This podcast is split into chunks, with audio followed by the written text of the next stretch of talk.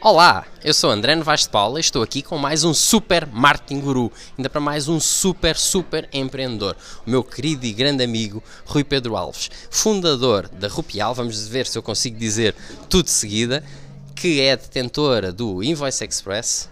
Invoice Express. Invoice Express, essa já, essa disse bem, essa está bem, essa é fácil, essa é fácil. Do Quan, Da Quan. da Quan e do uh, Clã. HR. Ah, Clã HR, era o que me estava a faltar. Clã HR.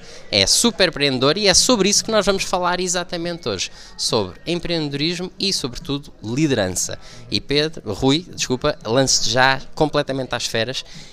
Diz-me, qual é a tua visão do empreendedorismo? Porque tens uma visão muito particular e tu és um super empreendedor com três negócios de sucesso debaixo do mesmo grupo, mas três negócios de sucesso. Qual é a tua visão do empreendedorismo?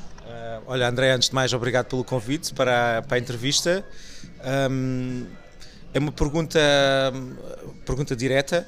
O empreendedorismo, o que, é que eu, o que é que eu penso sobre o empreendedorismo? O empreendedorismo é lançar um negócio ahm, e começar a fazer ah, um serviço ou um produto que acrescente valor aos nossos clientes e que, de certa forma, se traduza depois numa troca de receitas em que o cliente nos paga algo para ter eh, valor acrescentado num serviço ou num produto que tu, que tu ofereças ao mercado. Portanto, para mim o empreendedorismo resume-se a isto.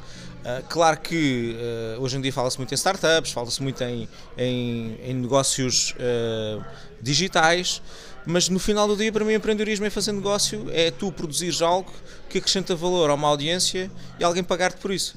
Isto é empreendedorismo para mim. E diz-me uma coisa, como é que tu vês o empreendedorismo que nós vemos por aí? Em que se fala muito, e, há, e atenção, felizmente e graças a Deus hoje em dia fala-se muito sobre empreendedorismo e há muitos movimentos nesse sentido, muitas pessoas a lançar os seus próprios negócios, mas são todos startups, estão todos a, faz, a, a iniciar esses negócios da melhor maneira, Ah, como é que se financiam, enfim, qual é a tua visão sobre tudo isso? Ok, eu tenho uma visão um pouco mais pragmática. Ahm, no que diz respeito às startups, eu acho que existe um espaço para isso. Hoje em dia fala-se muito em startups, fala-se muito levantar capital eh, de risco e, e está-se muito, há muito foco sobre isso.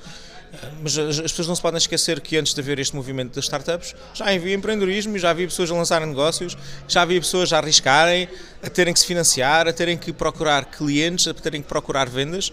A diferença que eu vejo eh, do, do antigamente para agora é que hoje em dia dá-se um grande foco em levantar capital.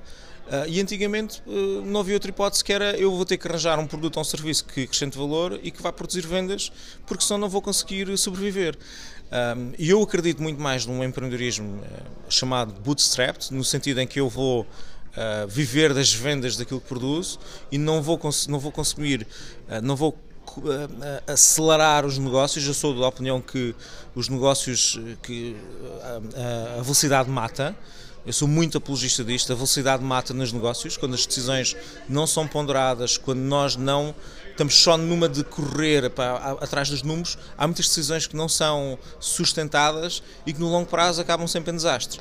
Ah, Por isso é que 96% das empresas ao fim de 10 anos não existe, portanto apenas 4 é que existem em cada 100, Ahm, e e porque, porque não se pensa no longo prazo, pensa-se muito no acelerar, acelerar, acelerar, levantar capital para crescer, crescer, crescer e ninguém se pergunta para quê.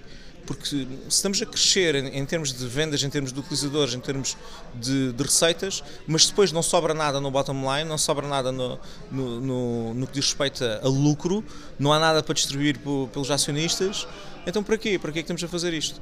Ah, portanto, eu tenho uma visão muito mais pragmática sobre, sobre isto. Eu, eu francamente, eu acho que ah, aquilo que está a acontecer no, no, no panorama nacional a nível de startups é positivo.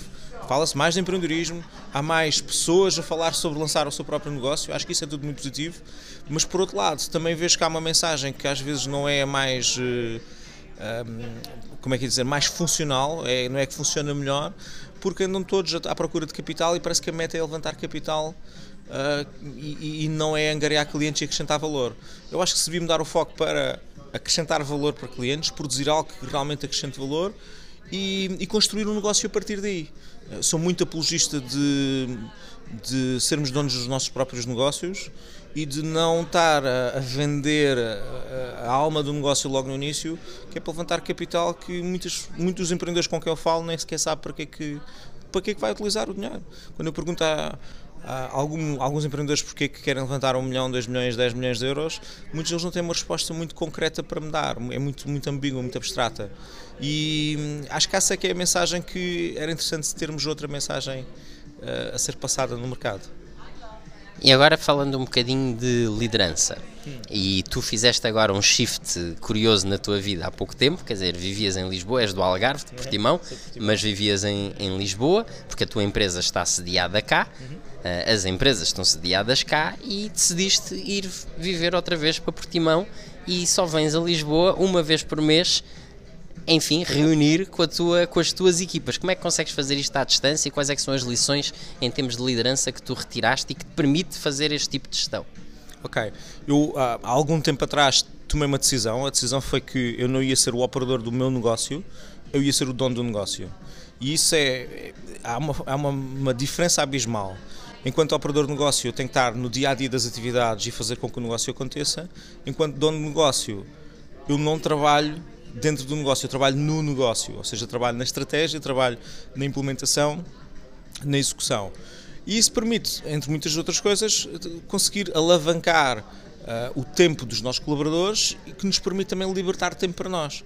No meu caso, eu já ando a trabalhar nisto, já ando a preparar a empresa há, há, pelo menos uns 3 anos que ando a preparar isto, e o ano passado tomei a decisão de ir para o Algarve. E, portanto, eu hoje em dia giro uma empresa que fatura 5 milhões de euros, tem mais de 130 colaboradores a partir do Algarve. E a empresa está toda em Lisboa e no Porto. Um, nós também temos escritório no Porto e, e, funciona muito bem. Eu venho a Lisboa mais ou menos de 15 em 15 dias, estou cá 3, 4 dias e a partir de, de, de Portimão faço todo o, outro, o restante trabalho a nível remoto. Portanto, eu estou muito presente, as minhas pessoas sentem que eu estou presente, mas estou remotamente presente. E funciona lindamente. Bem, parabéns e já está a funcionar há algum tempo, portanto já tens certeza absoluta Sim. que sem dúvida nenhuma funciona. E, e diz-me agora, conselhos para um empreendedor que esteja a arrancar com, com a sua startup, com o seu negócio, quais é que seriam aqueles três conselhos de quem já passou por isso muitas vezes que tu terias para dar a alguém? E atenção que já vamos à mesma pergunta para liderança. Ok, três conselhos. Hum, depende, depende do estágio da, da startup, ou seja, se for uma startup que está a iniciar agora Obviamente que o, que o foco tem que ser crescer vendas, acertar no produto, no serviço que é para ter vendas. Acho que o principal indicador é vendas. Não se deve preocupar tanto em ter lucro, uh, mas conseguir pagar as contas. Uh, acho que esse, esse, deve ser o, o, primeiro, o primeiro conselho.